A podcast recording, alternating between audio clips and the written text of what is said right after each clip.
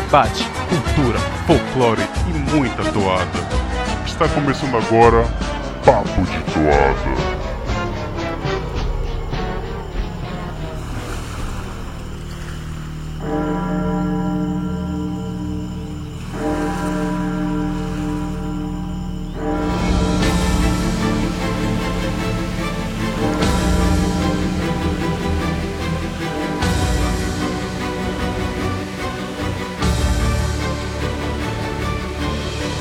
Salve, salve amigos do Papo de Toada! É rapaziada, o Festival de Parintins bate a porta.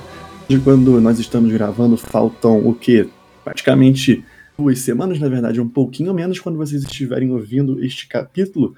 Possivelmente já estaremos a uma semana para valer do início do Festival de Parintins, mas ainda tem Destrinchando. E demorou, mas vai sair o Destrinchando de Veleiro Cabano. E hoje eu, Cássio, estou aqui diretamente do estado do Rio de Janeiro para falar com outro carioca, meu parceiro Thiago Hausmann, que agora vive em terras amazonenses. Seja bem-vindo, Thiago Hausmann. Tá pronto aí essa grande toada de Ronaldo Barbosa, mais uma. Maravilha, maravilha, Cássio, os amigos ouvintes do Papo de Toada, para aqueles fãs assíduos do nosso podcast, para aqueles que vão chegar. Saúdo a todos meu boa noite, boa tarde, bom dia. Vamos de Ronaldo Barbosa, vamos ver o Cabano às portas do festival, grande mestre de toada, um grande mestre da composição, que nos presenteou com essa obra difícil de pesquisar, mas valeu a pena a pesquisa, vocês vão conferir a partir de agora.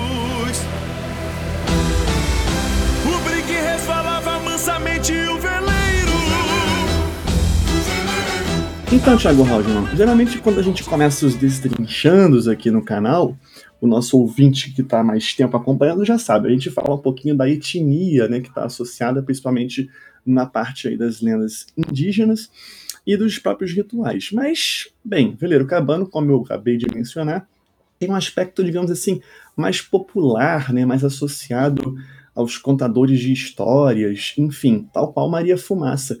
Eu queria que você, nessa introdução, então, faz um pouquinho diferente, já que a gente não vai falar da etnia qual está associada, como é que você lê, digamos assim, esta lenda é, numa primeira é, abordagem?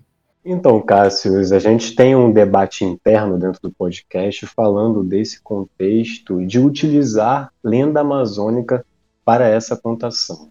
A gente está acostumado a observar que os bois utilizaram diversas lendas amazônicas envolvendo etnias que envolvem seres encantados mas há uma nova roupagem chegando no festival. É, eu considero o Veleiro Cabano, assim como Maria Fumaça, é a contação de um capítulo histórico que se transfigura em uma lenda. E isso vai envolver uma região, uma cidade, e mais especificamente, Veleiro Cabano vai envolver a cidade de Parintins, vai envolver Belém do Pará, e também vai envolver a microrregião do rio Aicurapá, que fica em Parintins. Então, você traz um pouco da contação popular, um pouco da história, para você trabalhar ali junto com a toada e fazer um plano de fundo para apresentar uma lenda amazônica. É uma roupagem que o Ronaldo Barbosa já trouxe e está refazendo em Veleiro Cabano para 2023.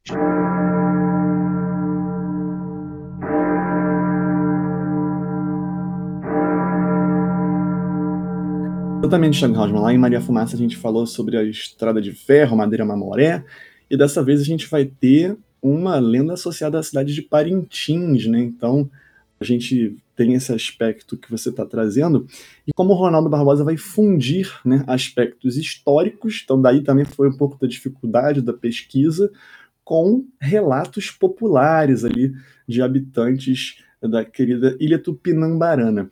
Então vamos começar aí pelo contexto histórico, né? Vamos falar sobre os dois temas, melhor, os dois, é, as duas palavras que compõem um título da toada, né? Veleiro e cabano. Começa falando um pouquinho para a gente sobre, afinal, o que é o veleiro, essa questão fluvial que envolve é, o Rio Amazonas, a região amazônica, a diferença das embarcações, enfim. Conta um pouquinho para a gente sobre é, o veleiro. É, já que todo mundo já participa já do podcast, já ouviu, a gente traz um pouco desse recorte histórico para falar, seja da etnia, seja da contação que vai vir a seguir, E dentro dessa lenda amazônica, dentro do veleiro cabano, a gente vai fazer esse recorte histórico falando justamente da etimologia, né, trazendo o texto, o título da toada, para a gente começar a explicar um pouco mais até chegar na toada. Então, o caráter fluvial, que é presente nas regiões da Amazônia, ela sempre vai se tornar um aspecto primeiro para aquele que vive esse lugar, o ribeirinho, para quem vê e observa a dinâmica da cidade. Essa região do Aipurapá, ela fica afastada do centro de Parintins, que lá onde fervilha é o festival folclórico, onde está todo mundo focado, onde os turistas vão para ver o festival, e essa região fica um pouco afastada.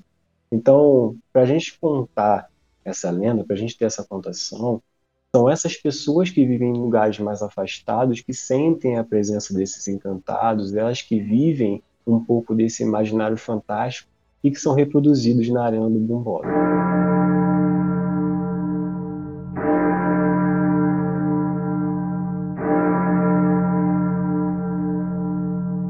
Então, para a gente falar dessa lenda amazônica, a gente vai olhar para o passado. É, e é uma coisa incomum no dia a dia dessas comunidades ribeirinhas o uso do veleiro nas vidas diárias, nos trabalhos dessa comunidade. É, é associada comumente a essas embarcações de porte menores, né, como é, as canoas de regatão, os barcos mais simples de transporte, ou os barcões que levam os torcedores azuis e vermelhos até Parintins para o festival. Então, quando você ouve veleiro, e o uso desse veleiro na região não é comum. Então já acontece um estranhamento em você visualizar algo desse tipo, um veleiro, uma embarcação maior, para você contar uma lenda de Parintins. Então, para você remontar essa época onde a história está sendo contada, essas embarcações vão ser o ponto de partida para singrar o, não só a lenda que o Caprichoso vai apresentar na arena, mas também falar dessa importância do meio para a dinâmica da região.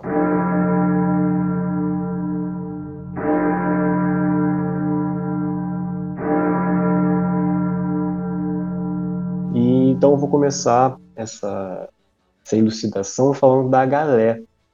É, o termo galé se refere originariamente a uma embarcação típica do Mediterrâneo, empregada desde a Antiguidade Clássica. Galé não vai aparecer nesse contexto do veleiro cabano ou da toada, mas é muito importante para a gente ir destrinchando não só a toada, mas essas embarcações e a importância delas para esse contexto, para a contação dessa lenda. Né? A galé, ela começa né, a nossa jornada na antiguidade e a gente vai encontrar com a nau, que é uma embarcação mais tardia e que foi feita para as viagens oceânicas do Império Ultramar, das viagens de Portugal e Espanha até o Brasil. E as características delas, elas são diferentes, né? A altura das bordas delas são diferentes, o sistema de propulsão delas é diferente. Enquanto a galé ela possui uma borda baixa e era movida a remo, a nau ou a caravela, ao contrário, ela já possui uma borda mais alta e a propulsão ela se fazia exclusivamente a pano. Aí já começa a trazer um pouco o retrato desse veleiro, né? As velas, o pano.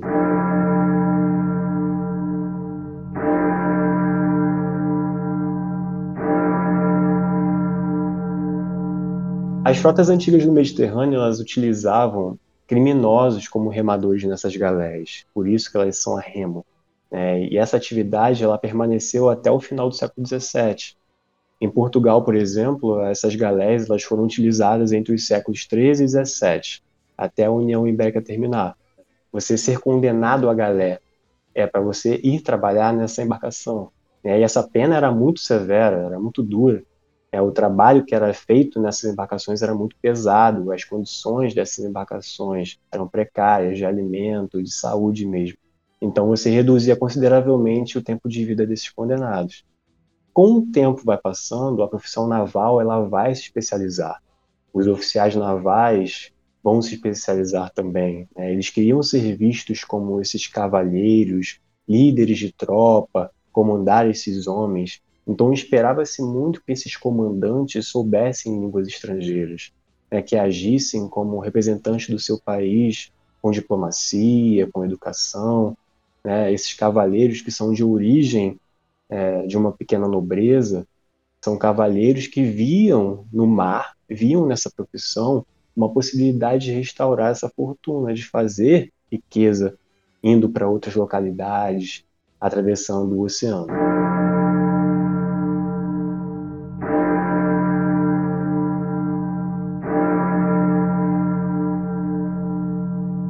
Esses homens, eles quando estão a bordo desses navios, eles faziam de tudo para continuar tendo aquele estilo de vida que eles tinham, né, que eles estavam acostumados, é, assumindo em relação aos marujos atitude de superioridade, né, como esse líder, como esse cavaleiro.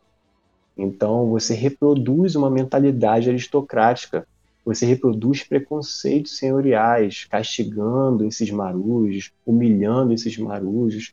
Então, dentro dessa embarcação, isso se torna um microcosmo, né, um microcampo dessa sociedade escravista que estava vinculada à sociedade da época. Então, quando você desvela conflitos, quando você vê resistências na Marinha Imperial, é um dos objetivos dessa retratação da lenda. Né? Quando você fala dessas almas sofrendo, você fala também da, do sofrimento desses marujos a bordo dessas embarcações.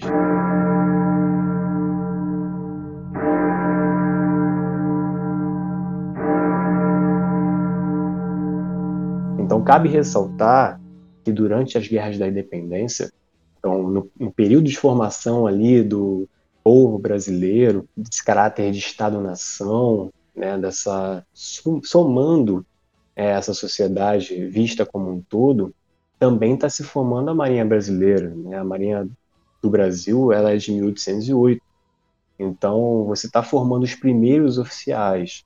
Então, na impossibilidade de se confiar nesses oficiais portugueses que ainda estão aqui em solo brasileiro, a oficialidade era formada por oficiais estrangeiros. Eram contratados estrangeiros para defender a causa da nação. E a subalternidade desses navios, né, os, essa camada desses marujos, era formada por populares, desvalidos, eles, eles eram recrutados vistos ali por pequenos delitos, rebeldes que cometiam alguns tipos de crime. Né? Então, você ter essa camada popular é importante para a gente contar também essa lenda. Ótimo, Rausman. Então tá aí uma pequena aula também sobre embarcações, sobre a Marinha do Brasil. A gente vai aprofundar mais um pouquinho nisso. Então, é, é pelo que eu estou entendendo, você trouxe a questão das galés para mencionar o recrutamento uh, digamos assim, forçado, né, escravizado, que isso já vem desde a Idade Média, né, muito antes até de estarmos falando da colonização, enfim, da escravidão, da escravidão aqui nas terras que viriam a se chamar Brasil no futuro. Uh, e também você fala da questão do, do, das embarcações a pano, né, que seriam aí as naus, então, associadas aí ao veleiro, né, pelo que eu entendi, você me corrija se eu estiver equivocado.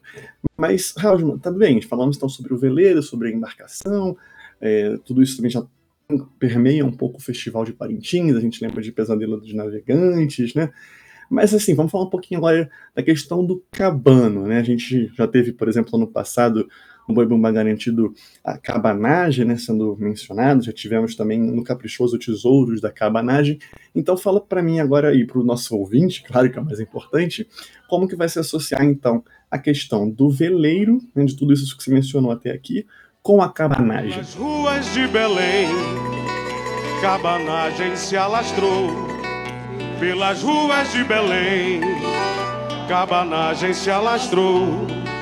Acorde, se apresse, maninho, levante contra o seu senhor.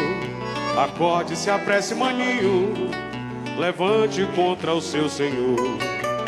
Grão-Pará acordou, com sede e sangue nos olhos, pelos rios se espalhou, feito fogo em palha seca, no Amazonas aportou, sobre as barras do Rio Negro.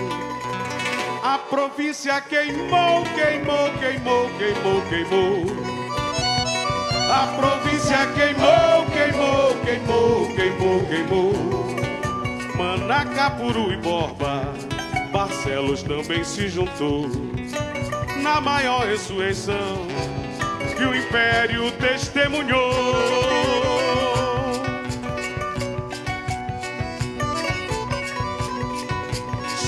Janeiro sombrio, cabanagem começou. Índios negros e caboclos e a elite revoltosa numa marcha odiosa que a miséria empunhou.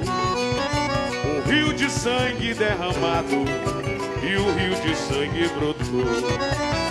A província queimou, queimou, queimou, queimou, queimou. A província queimou, queimou, queimou, queimou, queimou, queimou. Vinagre, Angelim, Malché, todos contra o imperador. Na maior insurreição que o império testemunhou. A cobiça queimou, queimou, queimou, queimou, queimou. A província queimou, queimou, queimou.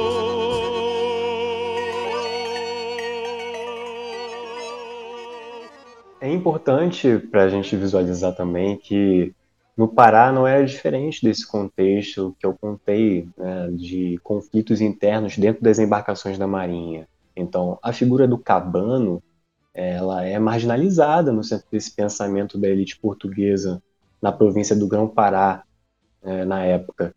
Então, essa pessoa que mora em cabanas escondidas, aquelas pessoas que faziam suas casas nas beiras é, dos igarapés, nos braços de rio, aquelas pessoas que ficavam em lugares afastados para tentar viver fora desse centro da província, onde a estratificação social era maior. Então, elas queriam estar fora desse, desse meio, era ser independente da escravatura. Então, ela, se ficasse é, à margem desse centro urbano, ela poderia se articular o pensamento de se tornar autônomo e livre um dia. Então, isso era visto como um perigo para a manutenção do poder local, poder da província. Então, esses cabanos refletiam esse lado marginalizado esse pensamento da elite. Tá certo. Então, o Ronaldo já começa aqui a mesclar né, vários tópicos. A gente estava falando da questão do veleiro, agora nós temos um pouquinho da cabanagem. Então, esses cabanos vão eh, ser forçados né, a trabalhar aí na questão também do, das embarcações. Mas, Hausmann, no, ao longo da toada, a gente depois vai repassar, né? Tem um termo que, que foi chave né, para o nosso Destrinchando, que é presiganga, né? Então eu queria que você falasse um pouquinho sobre a presiganga. O que, que isso vai ser, é, qual é o contexto, qual é a explicação, e, enfim, onde ela vai começar a se encaixar nessa história que você está trazendo para gente. Realmente, Cássio, se essa palavra não tivesse na toada, ia mudar completamente os rumos da pesquisa. Presiganga foi a palavra-chave para a gente conseguir compreender o contexto que o Ronaldo trouxe para a lenda e o que, que ele queria abordar, né? não só do lado da lenda, né, do encantado, que a gente vai ver um pouco mais para frente, mas também para a gente observar esse caráter histórico de sofrimento né, que esses cabanos tiveram no, na época da província do Grão-Pará, às vésperas da cabanagem. Então essa presiganga, esse termo presiganga, ela emerge desses mares profundos para a superfície de todo esse acontecimento dos eventos que fazem menção à formação do Estado Nacional Brasileiro. Durante as práticas antigas, né, desse trabalho forçado, da punição corporal, isso faz parte dessa presiganga, né, que é uma embarcação aos moldes dessa galera romana que eu falei anteriormente. É, esse navio se torna um presídio, um local para que você leve esses prisioneiros para fazer, para realizarem trabalhos forçados. Né? Então, é um receptáculo daqueles signos antigos né, que dizem respeito à punição legal. Isso tudo era chancelado pelo Estado, isso tudo era reforçado pelo Estado que afirmavam que a Pesiganga era um local de trabalho forçado e que aquilo ali seria uma pena né, baseado em leis que apoiavam isso. Né? As patrulhas recolhiam e passavam nessa Pesiganga é, presos oriundos das cercanias urbanas, mas que tinham também algumas habilidades distintas. Por exemplo, um, uma patrulha que passa no centro de Belém na época e recolhessem entre aspas, né, os vadios, é, alguns desses homens poderiam ser carpinteiros, calafates, tanoeiros, eles podiam trabalhar em arsenais, poderiam ser aprendizes. Então, isso se valia também para a Marinha utilizar esses serviços a bordo a troco de uma pena. Né? Alguns também teriam seus trabalhos é, mais específicos, né? eles desempenhavam profissões diversas. Então, dentro dessa sociedade elitista e escravocrata, os trabalhadores escravizados, os colonos, os caboclos, esses prisioneiros forçadamente recrutados estavam ali cumprindo uma pena, certamente se enquadrariam nessa categoria né, de prisioneiros dessa presiganga.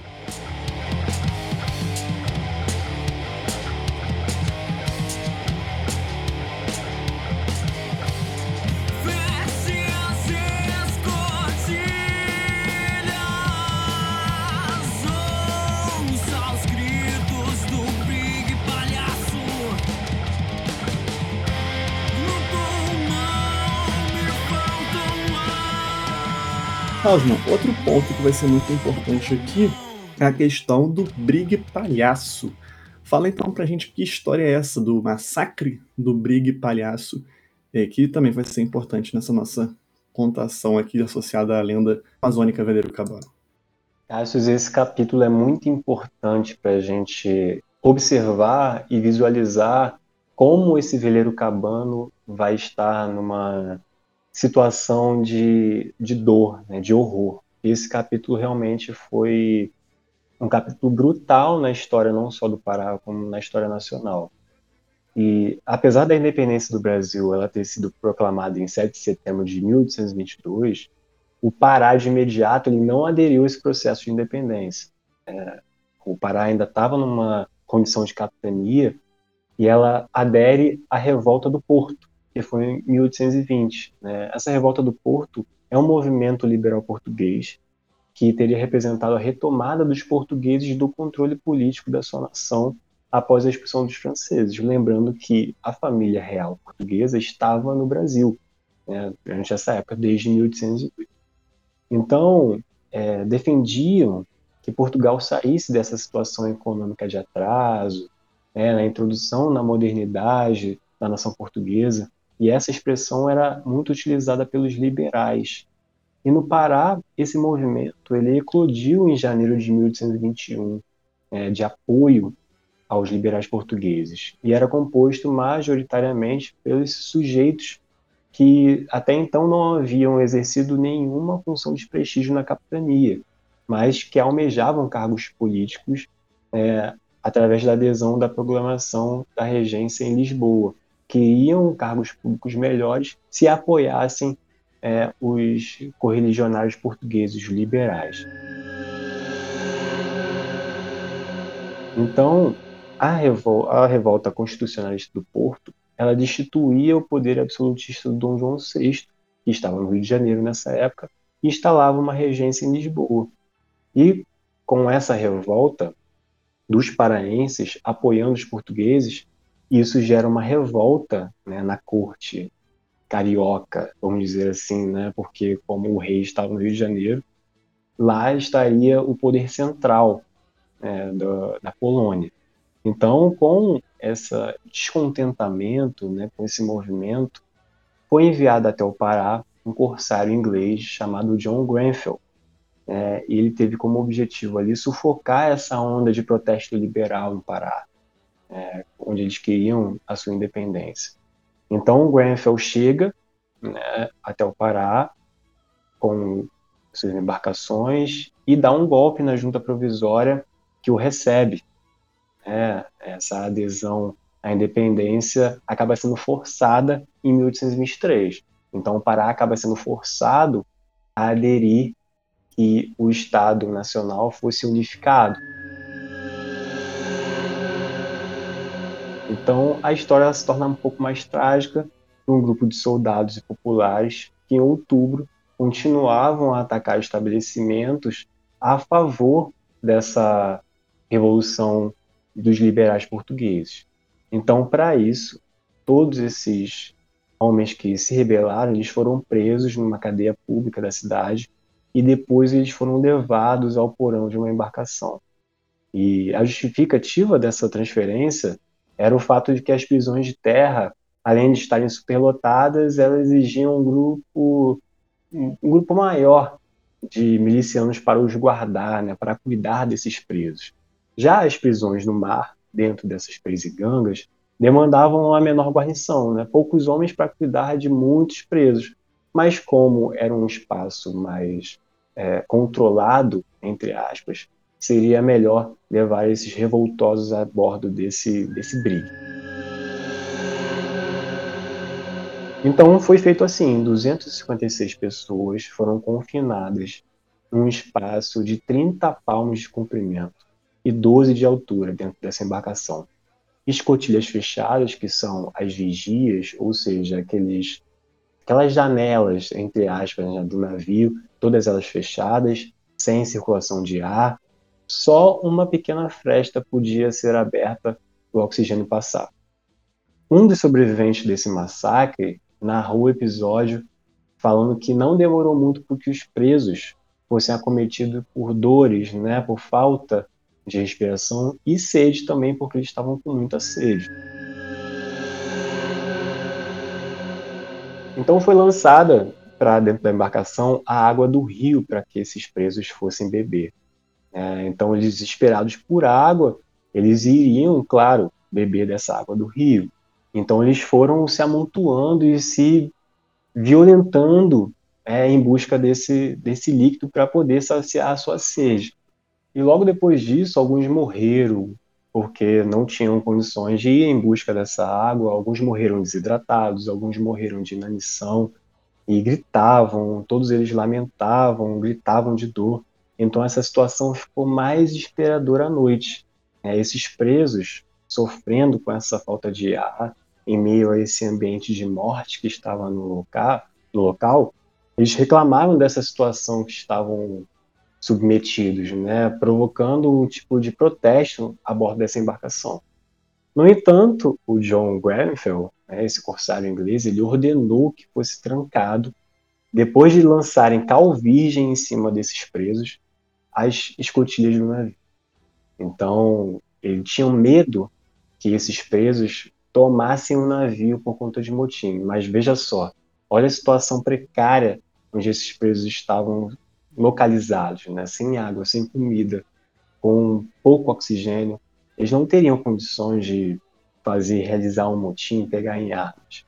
É, a maldade que foi feita a bordo desse navio é realmente chocante, né? Você lançar cal virgem em cima desses presos à noite para conter uma rebelião, isso é realmente uma cena né, que não dá para descrever. Então, no dia seguinte, né, na manhã, o que se viu ali naquele navio eram 252 corpos mortos, todos eles ensanguentados, é, dilacerados, com as carnes rasgadas, eram sinais de que tinham passado por uma madrugada intensa, por uma noite de terror absoluta, de uma agonia dentro desse, dessa embarcação. O Aldrin Figueiredo, que é um historiador graduado pela Federal do Pará, ele analisa esse fato como um marco para as gerações de intelectuais paraenses que estudaram esse fato. É, esse episódio ele permanece vivo nas memórias desses estudiosos e também dos paraenses durante a primeira metade do século XIX.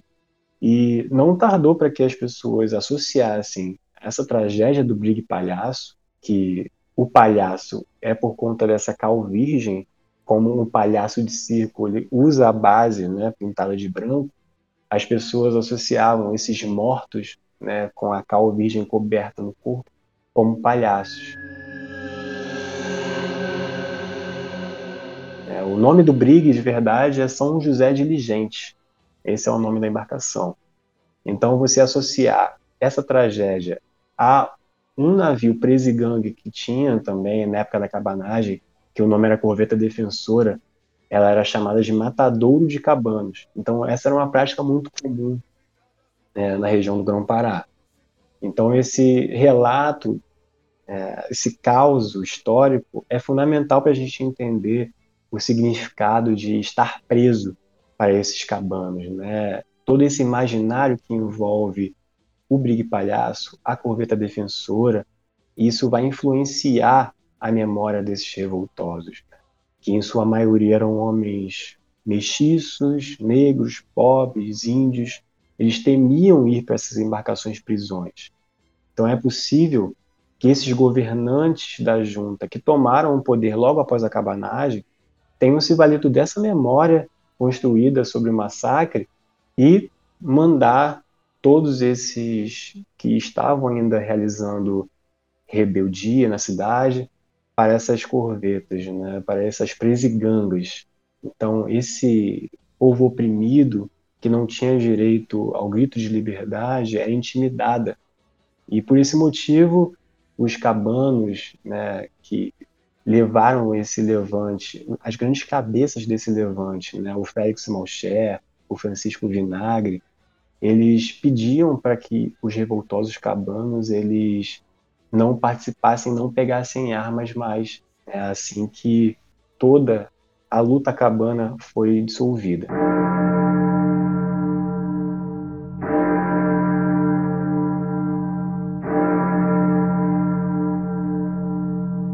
E o Grenfell, né, esse grande carrasco, esse grande algoz desse massacre, ele recebeu um processo por esse crime mas ele sempre encontrou apoio, sempre encontrou saídas estratégicas para não ser condenado.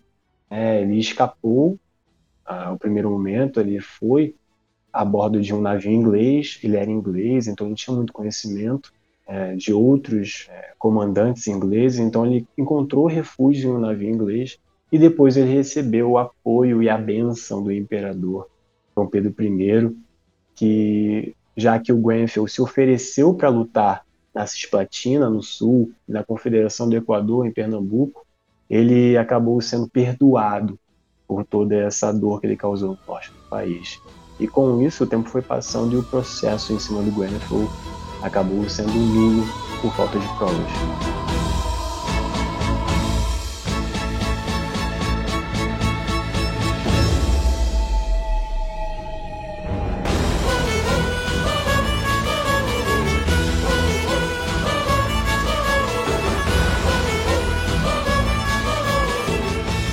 Agora, Hausmann, é, especificamente sobre a lenda amazônica, né? A gente tem todo esse contexto que o Ronaldo traz, mas fala um pouquinho da, da questão da região do Waikurapá, né? E da onde a gente encontrou também a outra referência para a, essa contação de história que ocorre.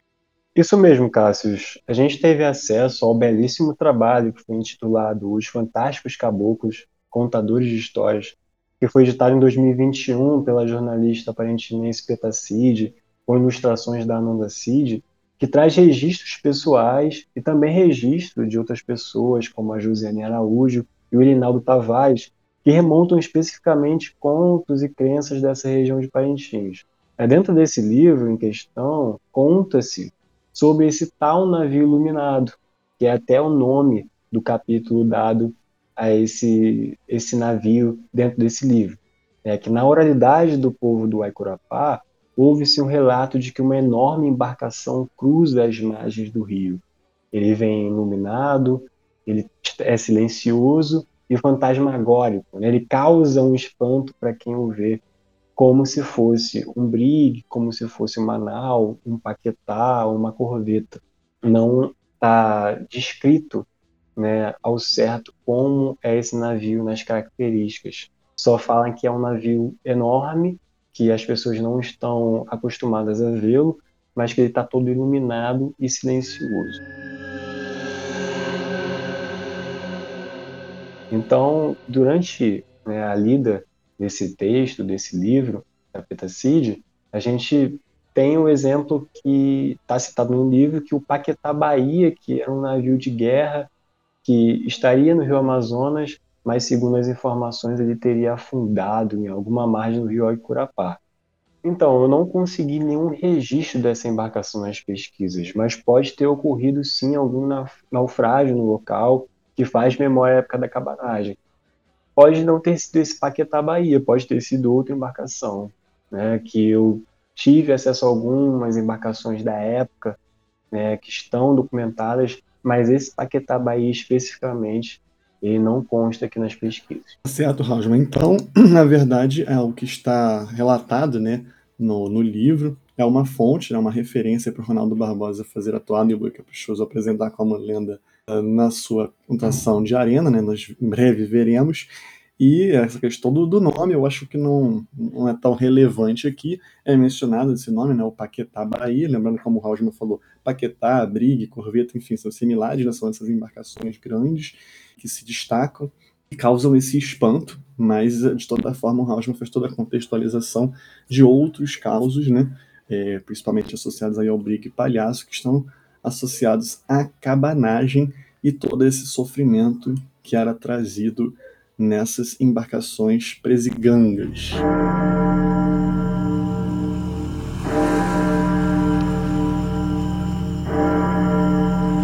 Então agora nós vamos para o nosso verso a verso, bloco a bloco da toada, em que a gente vai tentar associar os trechinhos da letra, né? O Ronaldo Barbosa que caprichou nas palavras, o Hausmann teve que ir ao dicionário algumas vezes para a gente fazer aqui uma tentativa né, de explicação, lógico, da nossa interpretação.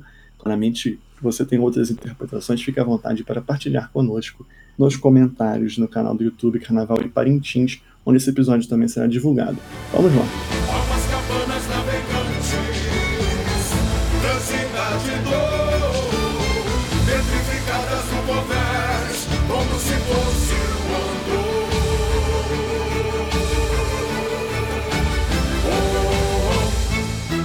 Hausmann, aqui já aparece muito claramente tudo o que você contou naquele bloco, que eu diria que foi arrepiante, chocante, é, do todo o horror. Né? Então, acho que foi fundamental né, nesse destrinchando a gente é, ir além dessa questão do que está no livro, mas contextualizar né, a parte da cabanagem, enfim, de todo o massacre do Brigue Palhaço, isso é trazido aqui com esse transidas de dor, é, o horror, o horror. Mas Fala um pouquinho pra gente o que é petrificadas no convés, o que é convés, você que também manja muito de embarcações aí, e a questão de é, dessa, dessa referência que o Ronaldo faz a um andor. Por que que como se fosse um andor? Qual foi a tua leitura? Então, Cassius, e eu vou destacar logo nesse começo, né, esse trabalho do Ronaldo, né, o cuidado que ele tem. Porque logo no primeiro verso, né, o Almas Cabanas Navegantes, ele já faz a desmaterialização do corpo. Ele coloca a partir desse momento o, o protagonismo daquilo que não é tangível. Os espíritos vão contar essa história, os espíritos vão falar. Então, por mais dolorosa que seja, seja essa história que a gente acabou de contar e que a toada vai trazer, o Ronaldo ele coloca né, esse sofrimento com base fora do corpo daquelas pessoas que morreram, mas os espíritos vão falar toda essa, essa tensão, todo esse sofrimento que eles vão sofrer na, nessa passagem da toada. O transidas de dor realmente é apavorado e assustado de tanta dor que essas almas estão querendo passar é, a partir desse veleiro, quando esse veleiro vai caminhar sobre as águas do Aicurapá.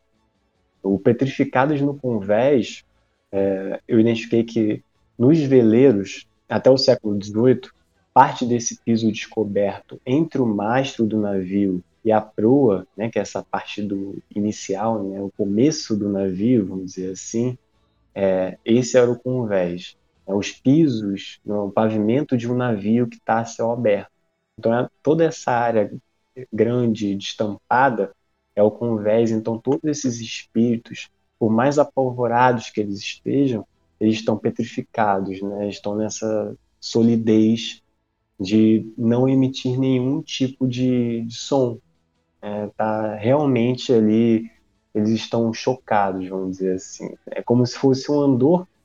É, os andores são elementos especiais que são usados nas procissões católicas eles assumem um lugar central quando você coloca é, um, um, santo ou uma santa, por exemplo. É, essas estruturas podem ser simples ou podem ser também destinadas ao, a grandes estruturas, né, muito elaboradas, com mais pessoas carregando esse andor. É, vou usar o exemplo de Nazaré, né, já que a gente está falando de Belém do Pará, É, o andor da Nossa Senhora de Nazaré um andor enorme, né? Então várias pessoas participam disso, né? Quando você transporta esse andor são várias pessoas. Então é nesse sentido que eu acho que o Ronaldo utilizou para retratar nessas almas cabanas que estão no convés como se fosse um andor. Todos esses homens estão ali enfileirados, né, petrificados, como se fosse uma procissão. Pois é, cara, e uma coisa que eu destaco aqui nesse pedaço é já o uso do, do contracanto, né? não no contracanto, mas do backing vocals, a gente tem visto aí também né, nos stories aí das redes sociais, o Jorjão, a Luanita participando, a gente já começa a pensar na arena como que vai ser isso, porque são como essas almas cabanas, né, que você é, mencionou muito bem, né, acho que o Ronaldo já abre a toada é, colocando elas, essas almas sofridas para ecoar esse, esse som de horror, de dor. Então já é uma toada bem apavorante nesse sentido. E quando você está falando aqui de convés, e você explicou que a parte é céu aberto, eu já associo com o que você mencionou lá atrás, né? Que esses presos estavam lá no, nos porões. Então é como se depois de, infelizmente, ele morto daquela maneira vil, é, eles agora chegam ao convés como se fosse para fazer esse relato, né? Esse relato apavorado, e que também apavora. E aí, na contação da oralidade que a gente mencionou do livro, mostra que as pessoas que vão vendo esse, esse navio fantasma, digamos assim, também ficam assustadas porque não sabem bem o que, que é isso, o que está chegando. Então, logo no início da toada, você já tem esse, esse, todos esses aspectos trazidos não só na forma da letra, mas também na melodia e no uso desses backing vocals. Na boca do trair igarapé veleiro Sob a cortina de neblina, cardumes e poraqués O olhar da boiuna no convés Salsman, Boca do Traíra e Garabé, o que é Boca do Traíra? O que é través? Acho que é mais um termo náutico, né?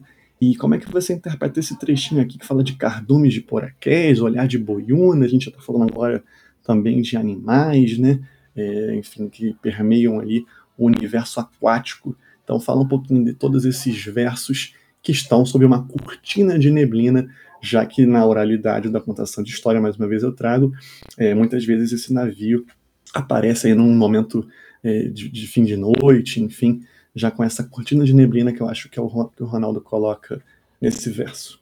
Exatamente. Né? A Boca do Traíra é um nome popular que é dado à entrada de um canal que fica na região do Aipurapá. Então, mais uma vez, a oralidade, né?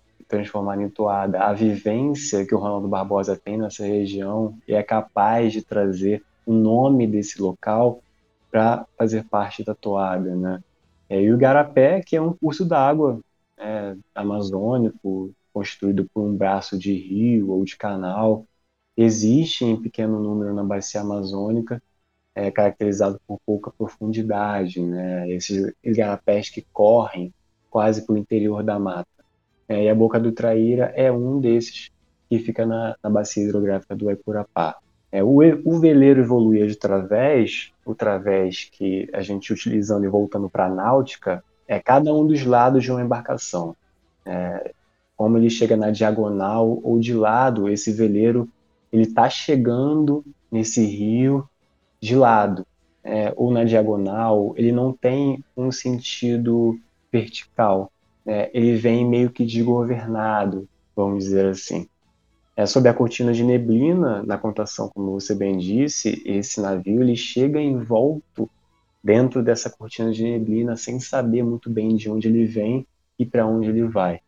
Os cardumes de poraqués, ou poraqué, que é o maior representante desses peixes elétricos neotropicais, eles podem ultrapassar até 2 metros de comprimento, podem ter 20 quilos, eles são capazes de emitir uma descarga elétrica de até 860 volts. É uma das maiores descargas conhecidas dentro do reino animal. Né? Então, esse choque que o poraqué dá, como são vários, ele pode ser relacionado também com a luz que vem desse veleiro, né? que vem dessa embarcação.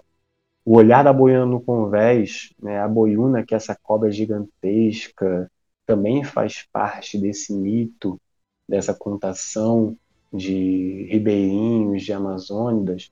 Ele vive, né, essa boiuna vive no fundo dos rios, dos lagos, dos igarapés da Amazônia, é, dentro dessa morada da cobra grande.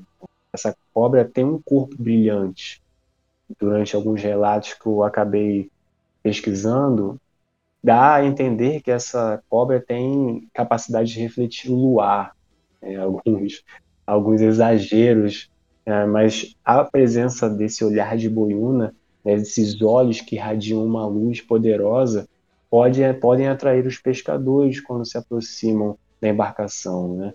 Então, quando, quanto mais esses pescadores chegam perto da boiuna, pode virar o seu alimento. Né? Então, pode ser né, que o Ronaldo quis colocar o olhar da boiuna como se fosse esse veleiro, né? já que ele é todo iluminado, já que ele é brilhante, o olhar da boiuna simboliza esse veleiro chegando. Gênesis portal, e o fogo fato abriu, um facho de luz, porangando a Curapá, Itaracuera. Hausmann, aqui a gente tem um pouquinho de, de, de Gênesis, o nosso amigo Thiago Tartaro falou muito sobre como o Ronaldo também traz a Bíblia né, em Rutucari Yanomami. Eu gostaria de seu relato aqui sobre a questão do Gênesis. Fogo fato, que nós lá, eu e Tio Hélio falamos em fogo de Paraponera, né? Então é uma expressão que já permeou algumas toadas, ela volta aqui, mas acho que, acho que vale você resgatar, né? Já que nem todos escutaram o episódio anterior lá de, de Fogo de Paraponera. E, cara, Porangando, Waicurapá e Taracuera. Me explica esse encerramento deste bloco aqui da toada.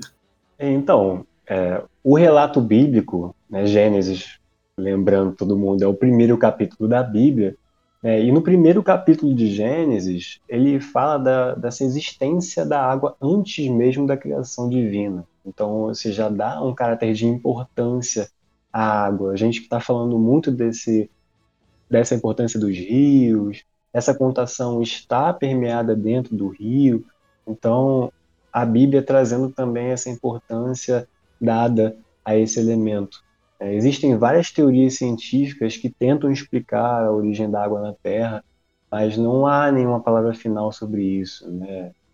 A presença da água ainda é um mistério.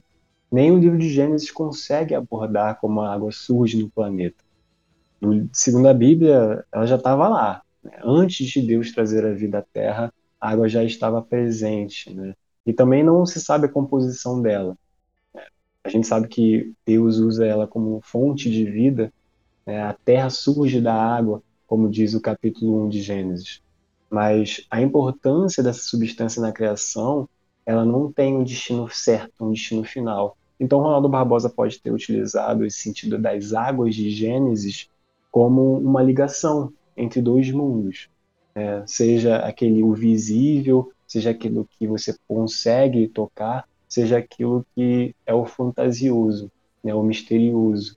E quando você fala de portal, você traz o conceito dessa água do rio do Ecurapá como um portal de encantaria, vamos dizer assim. Né? Parintins é uma cidade mágica, um lugar mágico já foi cantado em várias toadas, em várias lendas amazônicas, até mesmo em figura típica regional, a importância de Parintins e como essa magia está envolvida na região. Então, eu acho que o Ronaldo quis fazer um pouco desse, desse jogo. E falar também do fogo fato, né? já como ele falou de águas de Gênesis fogo fato, que no imaginário amazônico, e como vocês também trouxeram em Fogo de Paraponera, no Destrinchando, é esse fogo que corre sobre os campos e águas. É um fogo que faz movimento, é um fogo feroz. Então esse fogo é capaz de criar um portal para esse veleiro chegar. É o fogo em cima da água, é, fazendo com que esse veleiro surja uh, para os ribeirinhos e para aqueles que conseguem vê-lo. É um facho de luz por Anganduaicurapá, é, então, esse veleiro chegando como um facho de luz que vai iluminando o rio Aicurapá, né? o rio Aicurapá que tem a sua foz de águas muito escura, e ele vai desembocar lá no Paraná do Ramos, que tem águas barrentas. É, também só utilizando já o Aicurapá como esse lugar onde está sendo contada a história. O Itaracuera, é quando você sobe o rio, Aicurapá passando pela comunidade do Maranhão, você avista um complexo de ilhas. Então, nas terras mais altas dessa margem direita, vai surgindo uma praia de areias brancas, e que é muito visitada, é local de atração e pernoite de vários turistas, e essa é a praia do Itaracuera, que fica nessa bacia hidrográfica do Aicurapá. Aí, Rausman, então mais uma vez o, Ronaldo consegue, como eu, como eu posso dizer aqui, colocar uma descrição, né, mais uma vez, de, desse avanço do veleiro, desse brilho todo, né, da luz, de uma forma tão criativa, né?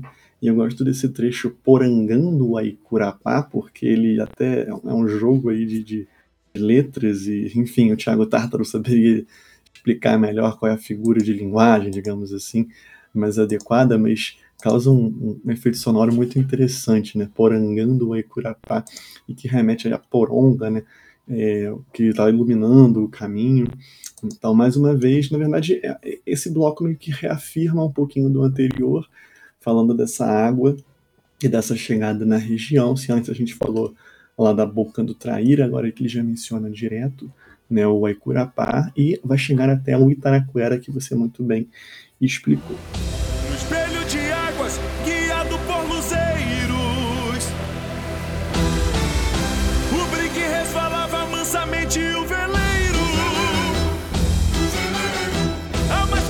Caso nesse trechinho aqui é mais simples, eu me lembro aqui de Luzeiro, né? Que Luzeiro aparece em uma das toadas do Caprichoso desse ano, se chama Luzeiro da Paixão.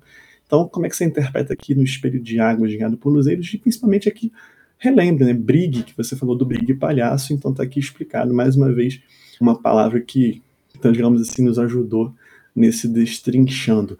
E como o Ronaldo termina com mansamente o veleiro, e de novo traz os backing vocals, o veleiro, o veleiro. Exatamente. Como a gente falou que Presiganga foi essencial para a gente matar é, o ponto da pesquisa quando fala o brigue, aí você reafirma né, dessa contação que a gente já falou, do brigue palhaço e tudo mais. E quando você fala desse espelho de águas guiado por luzeiros, quando a gente falou do cardume de Poraqués, a gente já falou da bolina do convés, é essa intensidade de brilho, né?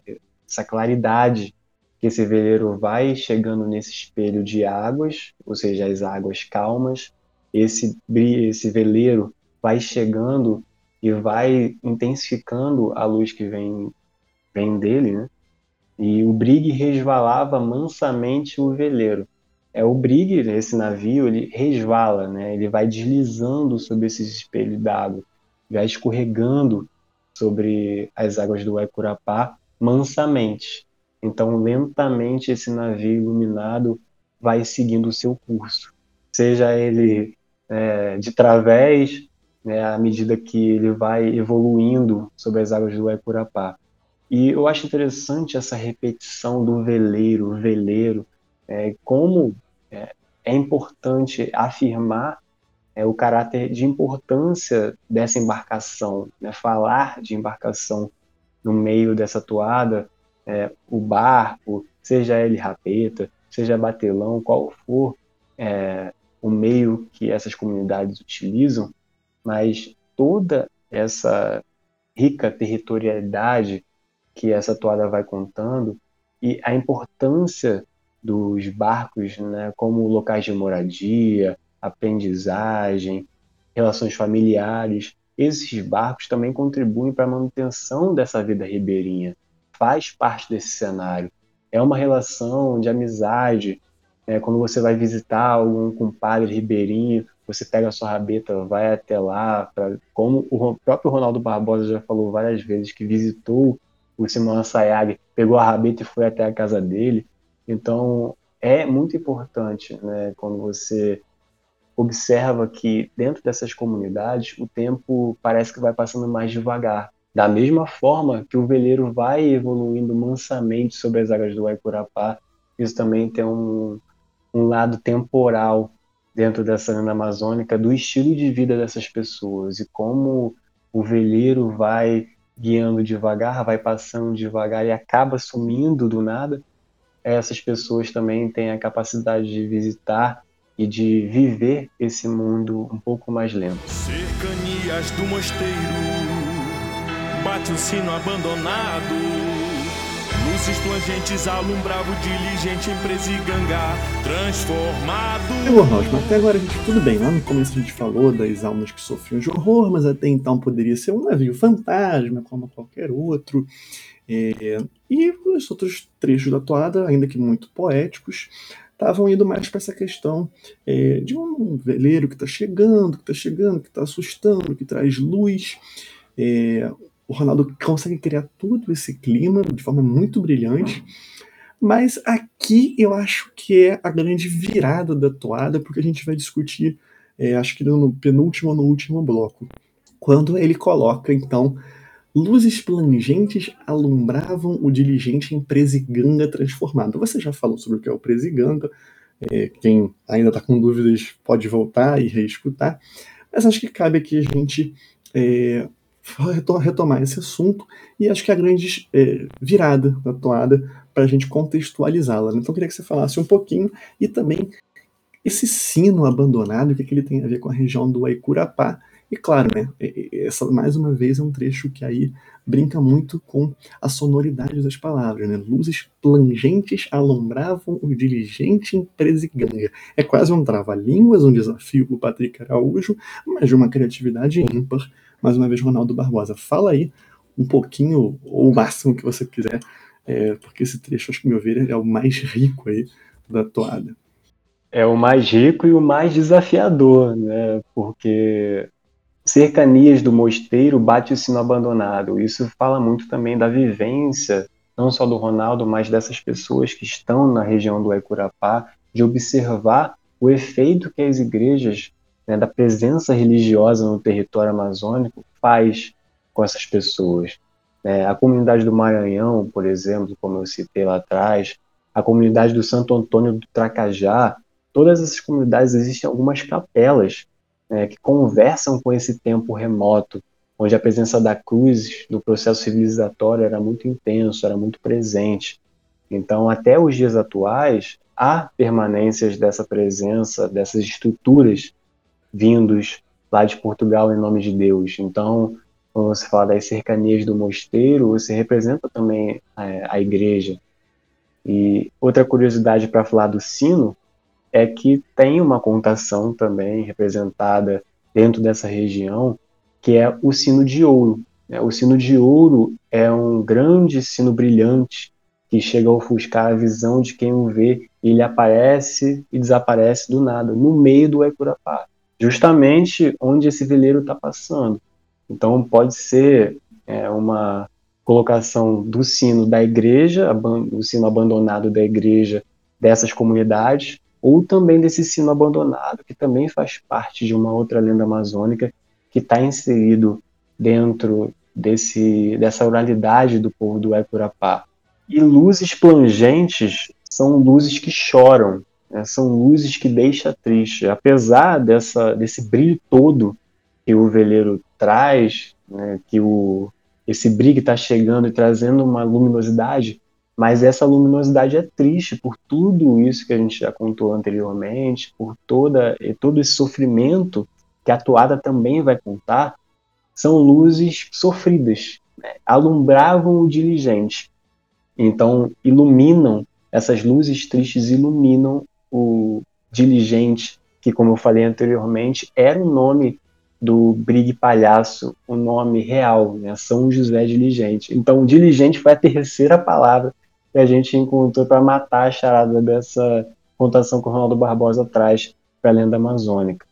Então, empresa e ganga transformado. Então, era um barco, é o São José Diligente, né? esse brig que é transformado em empresa e ganga e que vira nessa grande contação, esse navio iluminado que tem tanto sofrimento, mas é uma luz que acaba chorando por conta de toda essa vivência que esses cabanos tiveram a bordo do Big Palhaço.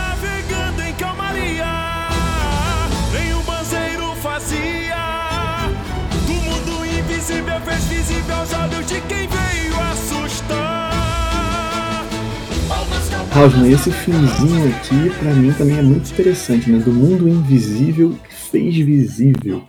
É, como é que você interpretou essa parte aqui, que praticamente encerra a toada e depois vai retomar lá no canto de horror? E navegando em calmaria, nenhum banzeiro fazia, ele reforça esse estado de mansidão que o rio Aicurapá está sendo navegado por esse veleiro, é uma, é uma calmaria que também está dentro dos relatos do livro da Petacide, né? as pessoas que veem esse, esse navio observam também que as águas do Aicurapá estão calmas, né? então não há banzeiro, ele passa tranquilamente sobre esse rio para surgir justamente desse mundo invisível fazer visível. É, ele se encontrava somente no imaginário, é um navio que estava dentro do campo de pensar dessas pessoas, né, dos ribeirinhos, mas ele agora está materializado, né? Vocês estão vendo esse navio de aparência fantasmagórica, então é por isso que ele vem aos olhos de quem veio assustar. Né? Ele causa espanto para aqueles que merecem ser castigados, né? Ao ver todo esse terror, toda essa tristeza e lamento que está a bordo desse veleiro. Então esse navio tem o caráter de causar esse espanto, de chocar mesmo. Então ele quer se fazer visível para realmente contar a história que ele tem. É, é um, um caos, é um, uma história real que aconteceu na província do Grão-Pará e que as pessoas que vão ver essa lenda amazônica no Bombódromo terem a certeza de que esse assustar, né, esses olhos assustados, podem fazer reverência aquilo que foi passado para a nossa história, né? coisas que aconteceram, que a gente precisa sim ter um pouco de reflexão sobre todo esse horror causado né, durante esse processo brasileiro, né, de como Estado-nação, como o povo brasileiro foi formado, é, com base a muita luta, onde um povo guerreia, né, vai em busca de suas demandas e que acaba sendo sufocado pela mão do Estado, pela mão dessa elite. Então esse navio quer se manter visível, né? Ele quer vir do mundo invisível para se mostrar para todo mundo dentro do Festival de Parintins. Bela leitura, meu caro. Você já até linkou com o tema. Olha só, eu interpreto assim que navegando em calmaria nenhum banzeiro fazia, porque até então ele né, é um navio fantasma. Então, apesar de ele estar tá se movendo, ele não faz banzeiro. Até que do invisível ele se faz visível, ou seja, ele deixa seu caráter, digamos assim, é, puramente imaginário, para, como você mencionou muito bem, fazer essa transposição, digamos assim, para os fatos históricos que você trouxe e que o Ronaldo Barbosa menciona ali naquele bloco anterior do dirigente, do Presiganga. Então, está justamente aqui essa fusão né, da, da lenda, da oralidade, com todo o aspecto histórico e de fatos que marcaram a época da cabanagem e da construção desse Estado brasileiro, como você bem concluiu. E aos olhos de quem veio assustar, então ele acaba justamente trazendo esse espanto, né, como você também trouxe, e é, acho que com isso a toada vai para a parte final do canto sombrio de horror. Né? Então, é, como a gente falou lá no começo, ela já tem um tom, digamos assim, meio fantasmagórico, meio de terror, e termina da mesma forma, com um canto sombrio de horror, então não há espaço, digamos assim, para um encerramento final feliz, né? É, reforça lá todo este horror, todo este sofrimento que os presos que ficaram forçados ali. Nestas embarcações, em especial São José de Ligente, acabaram sofrendo à época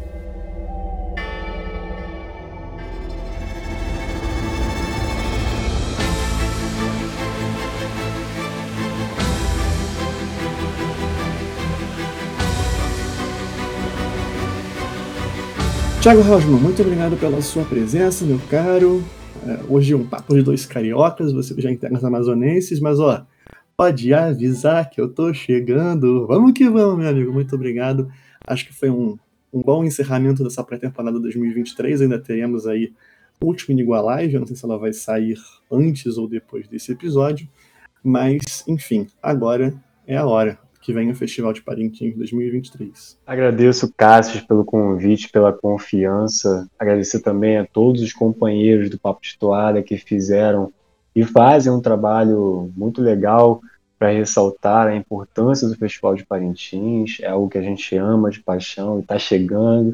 Cada vez que vai passando os dias, a gente fica mais empolgado, mais ansioso, mas vai ser muito bacana revê-los.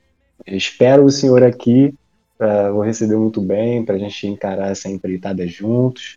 E vamos que vamos para mais um festival. Agradecer também o público que vai ouvir esse episódio, que vai compartilhar esse episódio. Espero que gostem do conteúdo. Eu vou encerrando minha participação nos destrinchando dessa temporada, mas estamos juntos sempre nas Inigualáveis, nos reacts, e que venha 2023. Você que nos ouviu até agora, muito obrigado mesmo pela sua companhia. Deixe seus comentários, podem sempre contribuir, complementar. A gente também sempre aprende com vocês. Foi um prazer enorme essa pré-temporada, mas o Papo de Toado, Carnaval e Parintins continuam. Uh, siga nossas redes sociais, o Tio Hélio vai anunciar em seguida. Vai ter bastante conteúdo bovino para valer agora durante a temporada e no pós-temporada também. Preparem-se tem os melhores do festival, comentários sobre a apuração. E olha, depois disso, a gente pretende ir até além, falando um pouquinho mais sobre outros nuances do festival que a gente tem que discutir, tem que debater também é, mas eu vou guardar esses spoilers mais para frente. Tô só deixando o gostinho na boca para vocês continuarem conosco. Vem muito mais. Muito obrigado mais uma vez. Agradeço a todos os companheiros aqui do Papo de Toada. E vamos que vamos. Quem estiver em Parintins, que saiba que se encontra. Curta a página do Papo de Toada no Facebook e siga a gente no Twitter, arroba Papo de Toada. Inscreva-se no canal Carnaval e Parintins e siga o perfil do Instagram no arroba Carnaval e Parintins.